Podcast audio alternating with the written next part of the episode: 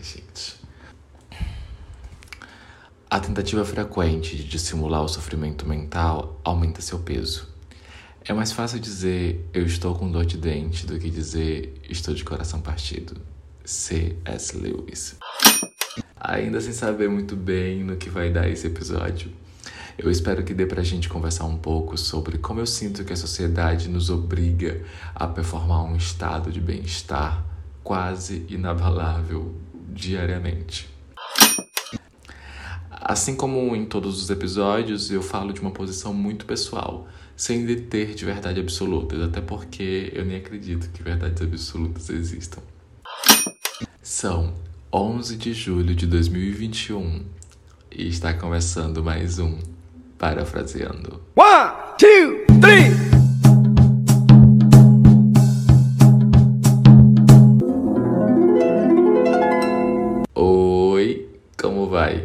Eu sou o Vandi e eu não sei se tá tudo bem. Na verdade, toda vez que alguém me faz essa pergunta, eu costumo alternar entre duas possibilidades de resposta.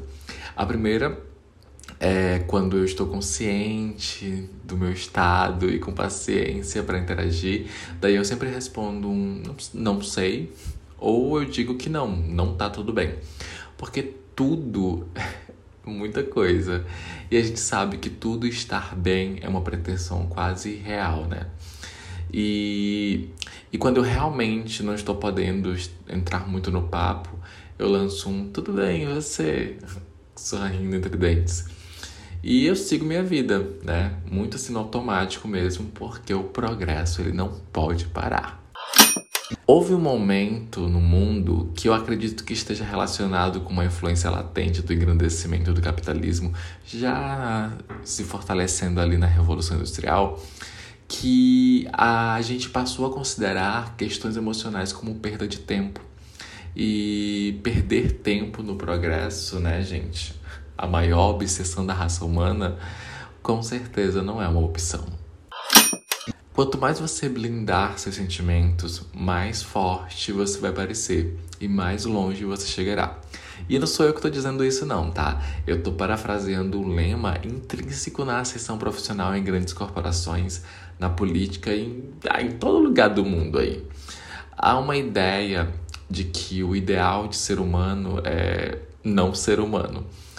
Por isso se fala tanto em imagem pessoal no âmbito profissional, sobre a imagem que você passa para os seus subordinados, para os seus colegas, o quanto você ah, vai usar as artimanhas, uh, os signos né, que, de poder que precisam estar subentendidos nas suas expressões faciais, nos seus atos, no seu tom de voz. E a neutralidade que sua vestimenta precisa passar, tons sóbrios. É, é uma perfeição de quem sabe tudo que está fazendo quase como se fôssemos robôs que acessam recursos de algoritmos para eh, arquitetar estratégias específicas de atuação.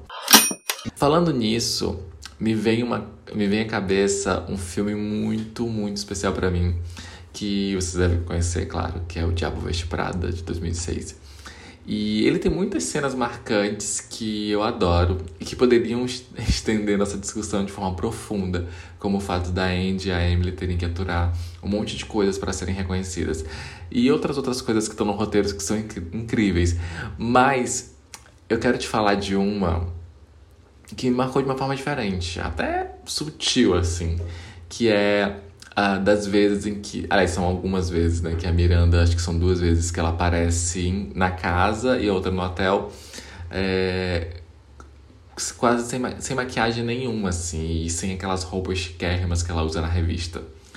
E eu lembro que quando eu assisti essas cenas dela desproduzida, eu fiquei em choque de como, de como ela podia ser real, né? Fiquei chocado mesmo, assim, de... Porque tinha uma mulher por baixo daquela entidade inabalável. E que na maior parte do filme é, eu não me importei com isso, eu não me importava da existência dessa mulher. Para mim era só uma entidade. E foi só quando eu a vi ali, sem todo aquele seu aparato estético da Dama de Ferro, que eu pude enxergá-la como uma pessoa. E isso foi bem, bem louco. Eu acho que muito desse desconforto de expormos os nossos sentimentos, ele vem do mundo ser um lugar cada vez menos empático. Eu dei um Google aqui na palavra empatia e no dicionário um dos significados é capacidade de se identificar com outra pessoa, de sentir o que ela sente, de querer o que ela quer, de aprender do modo como ela aprende. E na, na psicologia é um processo de identificação em que o indivíduo se coloca no lugar do outro e, com base em suas próprias suposições ou impressões, tenta compreender o comportamento do outro.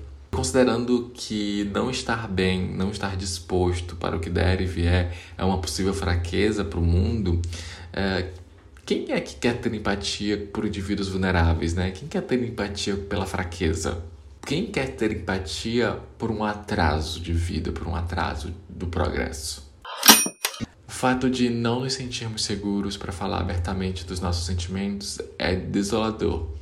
E sempre foi muito difícil para mim me abrir com as pessoas. Por mais que eu gostasse, amasse e confiasse a minha vida física nas mãos de alguém, eu não conseguia falar a verdade sobre como eu me sentia.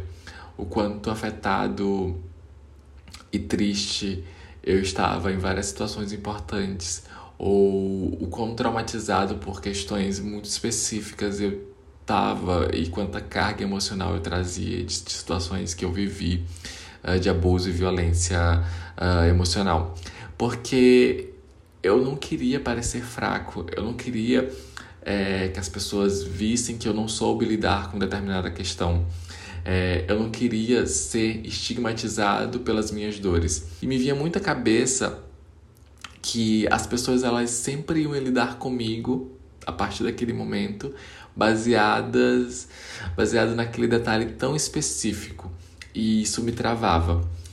E aí, né, a gente vai colocando a gente vai se colocando numa situação de performar uma felicidade inabalável, de criar a existência de um ser, de um personagem, né?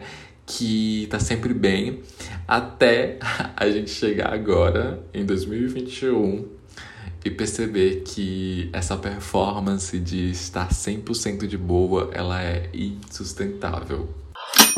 Eu já citei aqui o livro do Matt Haig, que eu tava lendo recentemente, e é, lá pro finalzinho, ele fala um pouco sobre suicídio e depressão de celebridades e de como é um tabu gigantesco para essas pessoas famosas, públicas, elas falarem que não estão bem emocionalmente. E de como a imprensa comunica isso como uma incrível coragem, né? Tipo, ai, fulano de tal admitiu que tem depressão, admitiu que teve bulimia, enfim, várias questões quando o mundo poderia ser um ambiente mais seguro para que a gente pudesse se sentir bem e dizer que não está bem e receber ajuda para lidar com tudo isso.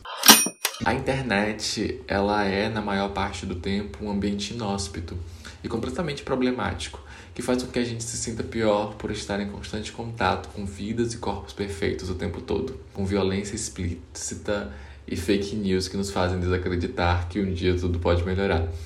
Mas ela também tem seu lado bom, como os vídeos fofos de gatinhos fazendo coisas fofas. E gente falando coisas que a gente queria dizer. Eu acho que uma das melhores coisas que me acontece na internet é poder encontrar alguém que muda a minha perspectiva sobre mim mesmo, que muda a minha perspectiva sobre os meus problemas, que me faz entender que não sou só eu que estou é, aqui do outro lado tendo crises e que parecem que eu vou morrer todo dia às 8 da noite. É, não que eu fique feliz que outra pessoa esteja sofrendo, mas a questão mesmo é, eu acho que é saber que tudo isso é real e importante e me ajuda e me motiva a lidar com isso. Bom, é isso. Foi bom poder falar contigo hoje sobre, essa, sobre tudo isso. E se quiseres alguém para te ouvir, pode falar comigo também. Eu demoro um pouco para processar as coisas que me contam, mas eu tento ao máximo não julgar ninguém. Um beijo, um abraço e a gente se fala no próximo episódio de Parafraseando. One, two, three.